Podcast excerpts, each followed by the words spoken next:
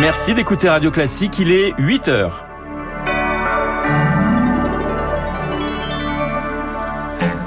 La matinale de Radio Classique avec Renaud Blanc. Kiev sans zone ni électricité en plein hiver, un crime contre l'humanité selon Volodymyr Zelensky devant l'ONU hier. Rideau thermique, boudin de porte, joint de fenêtre pour avoir plus chaud, pour euh, avoir pour payer moins cher en pleine inflation des prix de l'énergie. Tout est permis. Reportage à venir. Et puis les maires sont inquiets, très inquiets, moins d'argent, plus de dépenses, plus de défiance également. On en parlera avec notre invité Michel Bellac, le maire de Roquelaure dans le Gers. Radio classique. Et le journal de 8 heures nous est présenté par Léa Boutin-Rivière. Bonjour Léa. Bonjour Renaud, bonjour à tous. Un crime contre l'humanité, accusation hier de Volodymyr Zelensky contre la Russie. Le président ukrainien s'est exprimé devant le Conseil de sécurité de l'ONU après des frappes qui ont privé des millions de personnes d'eau et d'électricité, notamment à Kiev. Neuf mois tout juste de guerre et aucune issue en perspective. Alors Emmanuel Macron veut reprendre le contact avec Vladimir Poutine, il l'a annoncé hier.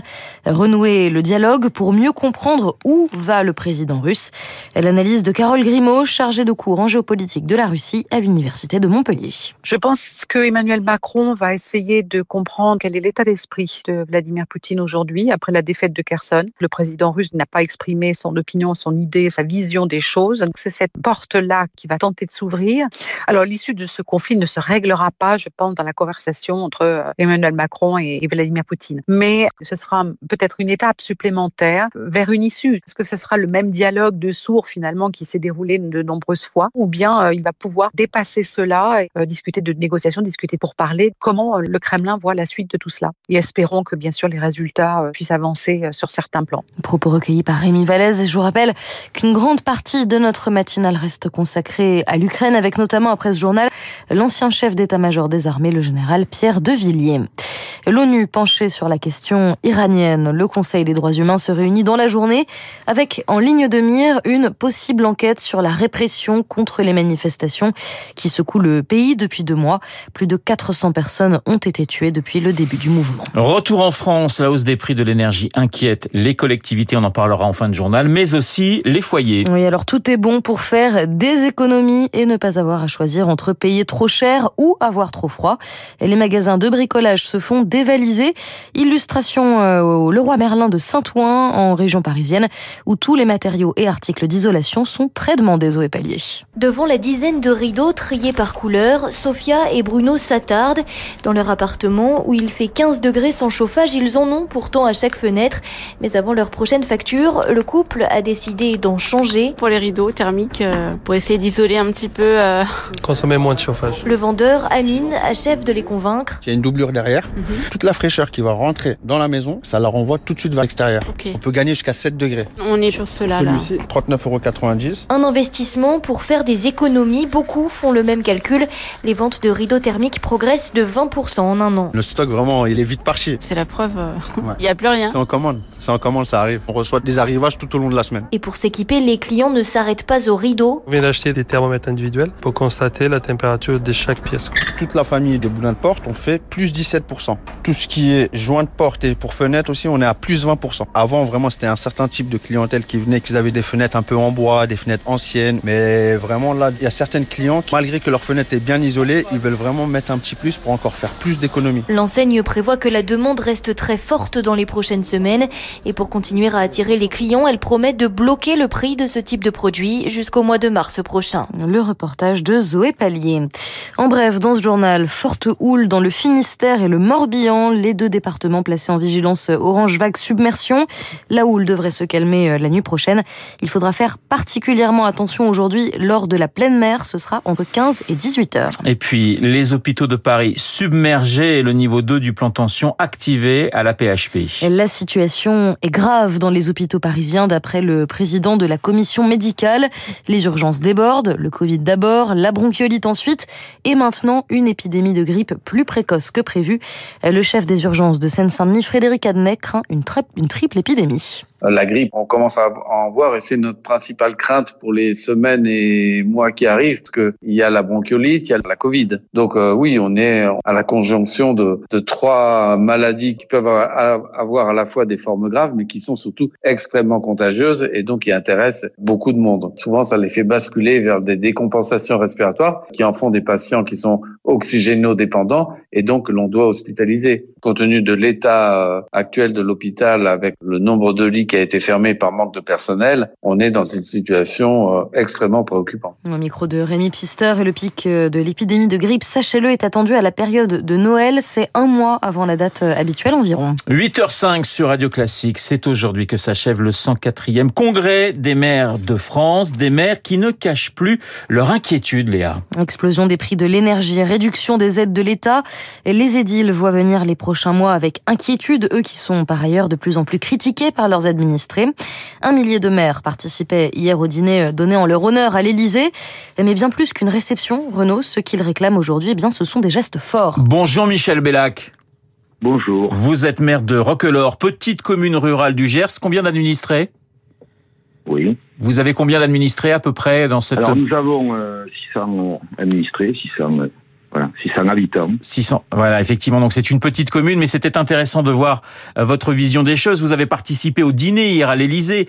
Euh, le, le, le, président a parlé du maire comme la maille du territoire du civisme.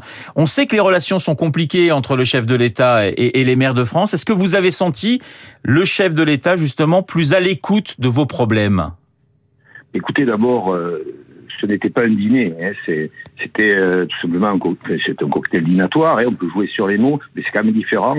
Euh, ma présence à l'Élysée, c'était surtout pour écouter euh, le président de la République et accessoirement, après le discours du président, euh, ben, partager euh, un verre avec des producteurs présents. Hein. C'est vrai qu'il avait il fait appel euh, tous les ans à des producteurs euh, indépendants, bref, qui, qui présentent leurs produits. C'est plus une présentation de produits régionaux qu'un dîner bon, officiel. voilà, enfin, c'est pour, pour, aussi, enfin, sur la forme, vous dire un petit peu la forme de, de, de ce rendez-vous. Mais sur le fond, sur le fond, Michel Bellac, quand on voit par exemple que les factures d'énergie euh, seront multipliées par trois, est-ce que par exemple aujourd'hui en tant que maire, c'est votre principale angoisse? Bien sûr. Alors, vous, bon, d'abord, d'abord, vous savez, lorsque vous êtes maire d'une petite commune ou d'une grande commune, votre souci premier, c'est d'équilibrer tout simplement euh, les budgets de fonctionnement. Hein, donc, euh, et c'est vrai que lorsque d'un côté les euh, ben, les, les, dépenses augmentent et que les recettes sont un petit peu lentes à, à remonter, euh, on a peur, on a peur un petit peu de ne pas équilibrer. Vous savez, euh, ça paraît euh, comme ça, euh, c'est anodin de le dire. Je puis vous garantir que chaque maire de France a cette inquiétude. Et aujourd'hui, alors c'est pas, on ne pointe pas le doigt contre euh, à l'AMF en particulier, contre le président de la République ou le ou le premier ministre. C'est sûr, c'est juste affirmé un certain nombre d'inquiétudes, dont certaines ont été comprises hein, par le par l'exécutif. Il est clair que lorsque l'exécutif parle de bouclier euh, énergétique, euh, comme nous le demandons, hein, comme comme le demande chaque citoyen, bon, je pense qu'il a il a compris qu'il faut qu'il fallait faire quelque chose. Et en même temps, on est dans des périodes et comme je cite le président Lisnard, euh, c'est même une crise, c'est une c'est une période de, euh, transitoire, c'est une période, on est en transition, hein, bon, euh, qu'elle soit écologique, qu'elle soit énergétique, qu'elle soit euh, sociétale. Michel Bellac, on voit de, de, plus en plus de maires jeter l'éponge, c'est de plus en plus compliqué d'être maire. Est-ce que est-ce que cette difficulté vous la ressentez? Bien sûr. Euh, je pense à des maires, je suis président de l'association des, des, des, maires de mon département, et c'est vrai qu'à ce titre-là, euh, je suis en relation directe avec, euh, avec les maires de mon département, et certains d'entre eux, évidemment, euh, ont parfois été, euh, sont, sont découragés parce qu'en fait, les maires mettent une énergie folle à administrer leur commune avec peu de moyens. Vous savez, c'est pas une, une, commune ne coûte, même si elle est très petite, ne coûte pas plus, très cher. Vous savez, souvent euh, les frais de secrétariat, c'est une demi-journée semaine dans certaines communes rurales. Voyez, donc on est, euh, les maires parfois se font un travail quasi administratif. Enfin, c'est à la fois du, de, ils peuvent être euh, psychologues, ils peuvent être, euh, enfin, ils font tout quoi. Ils font tout et donc cette charge qu'ils prennent sur leur temps de travail, sur leur temps de loisirs, parfois elle est, elle est énorme lorsqu'elle n'est pas comprise. Lorsque Merci. vous avez des maires qui sont ben, interpellés dans la rue, euh, voilà, apostrophés Euh, voilà, il y a même parfois des, des violences. Et c'est vrai que le chef de l'État a, a tenu compte du message de, de l'AMF, notamment au niveau de, de, de cette violence qui, euh, bon voilà, qui, qui, qui, est dirigée un petit peu contre ce qui, ce qui fait un petit peu administration, parce qu'on nous classe dans la même catégorie. Voilà, on nous classe un petit peu. Bon, nous, nous sommes, nous, nous, faisons partie du paysage pour certains. Euh, voilà, il n'y a pas de différence. Mais à côté de ça, ce sont des cas euh, isolés. Euh, moi, ce que je retiens aussi en tant qu'élu, c'est c'est quand même que l'immense majorité euh, de nos administrés bon, euh, reconnaissent leur mère et, reconnaissent la, cette, voilà, le travail qu'ils font. Merci beaucoup Michel Bellac d'avoir été en ligne ce matin sur Radio Classique, le maire de Roquelaure dans le Gers, petite commune d'à peu près 600 habitants. C'est la fin euh, de ce journal, il est 8h10, merci Léa Boutin-Rivière. Et donc dans un instant, vous allez retrouver Guillaume Tabar pour son édito politique. Et puis Guillaume Tabar avec cette question, la question que l'on se pose depuis le début de cette matinale, la guerre en Ukraine est-elle aussi notre guerre, Guillaume Eh bien, bonjour à tous. Le général Pierre de Villiers, donc, qui fut chef d'état-major des armées, sera là pour parole d'honneur. Il a publié ce livre chez Fayard. Pierre Servant, Le Monde de demain, sera là aussi avec nous chez Robert Laffont. Euh, leur livre parle de ces sujets. Nous sommes dans une situation qui, vous le savez, devient plus que problématique encore avec les bombardements qui ont eu lieu la nuit dernière avec Kiev qui est évacué.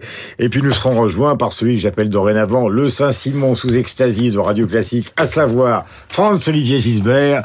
Inutile de vous dire que ça va valoir le coup de continuer à écouter Radio